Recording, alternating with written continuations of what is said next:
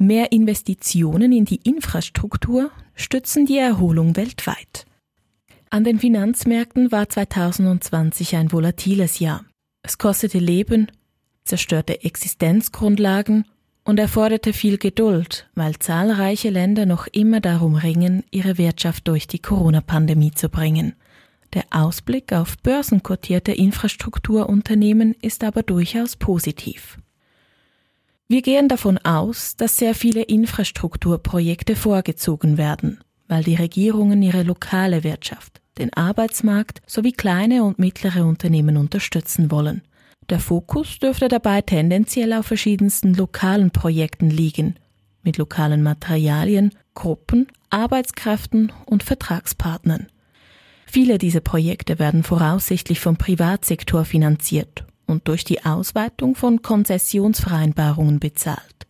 Sie sind in der Regel einkommensneutral, aber wertsteigernd und werden vom Markt oft übersehen. Erneuerbare Energie und Elektrofahrzeuge werden Profiteure sein. In den USA dürfte die Wahl von Joe Biden als US-Präsident dafür sorgen, dass Infrastrukturausgaben stärker in den Fokus rücken. Profitieren werden voraussichtlich Projekte im Zusammenhang mit der Erzeugung erneuerbarer Energien und Elektrofahrzeugen in der Versorgungsbranche. Durch die Mehrheit der Demokraten im Senat erwarten wir darüber hinaus eine Steigerung der Konjunkturförderungsmaßnahmen und den Ausbau des Mobilfunknetzes in dem Bemühen, ländliche Gegenden mit Breitbandanschlüssen zu versorgen. Für Energie- und Eisenbahnunternehmen im Mittelfeld könnte der schnellere Übergang zu erneuerbaren Energien sich allerdings als Belastung erweisen. Versorgungsbetriebe sehen wir 2021 positiv.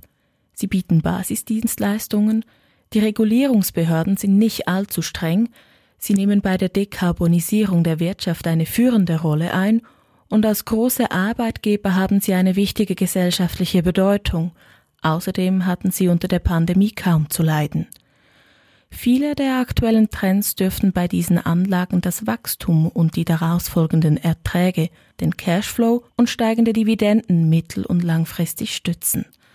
Dazu zählen höhere Zielwerte bei erneuerbaren Energien, der Wechsel von Gas zu Strom bei Wohn- und Gewerbeimmobilien, der Ausbau der Ladeinfrastruktur für Elektrofahrzeuge und die Notwendigkeit, Versorgungsnetze angesichts des Klimawandels robuster zu machen. Ja, der Eisenbahn in Europa. Auch im Transportwesen sehen wir Chancen. Die Regierungen möchten die durch die Pandemie verursachte neue Normalität nutzen, um das Verbraucherverhalten beim Reisen zu verändern. Europa ruft 2021 das Jahr der Eisenbahn aus und es besteht die Gelegenheit, in langfristige Monopolwerte wie den Eurotunnel zu investieren. Zudem gehen wir davon aus, dass die Politik in den USA den Aufbau von Lieferketten im Inland fördern wird, was der Schieneninfrastruktur in Nordamerika zugutekommt. Außerdem hat die Pandemie die Einführung der Kommunikationsinfrastruktur für 5G beschleunigt. Dadurch verbessert sich das mittel- bis langfristige Ertragswachstum bei Anbietern von Mobilfunkmasten, die in den börsenorientierten Märkten der USA, Europas, Asiens und der Schwellenländer stark vertreten sind. Text von Nick Langley, gesprochen von Martina Petrich. Eine Produktion von theonliner.ch und der Speech Academy Schweiz.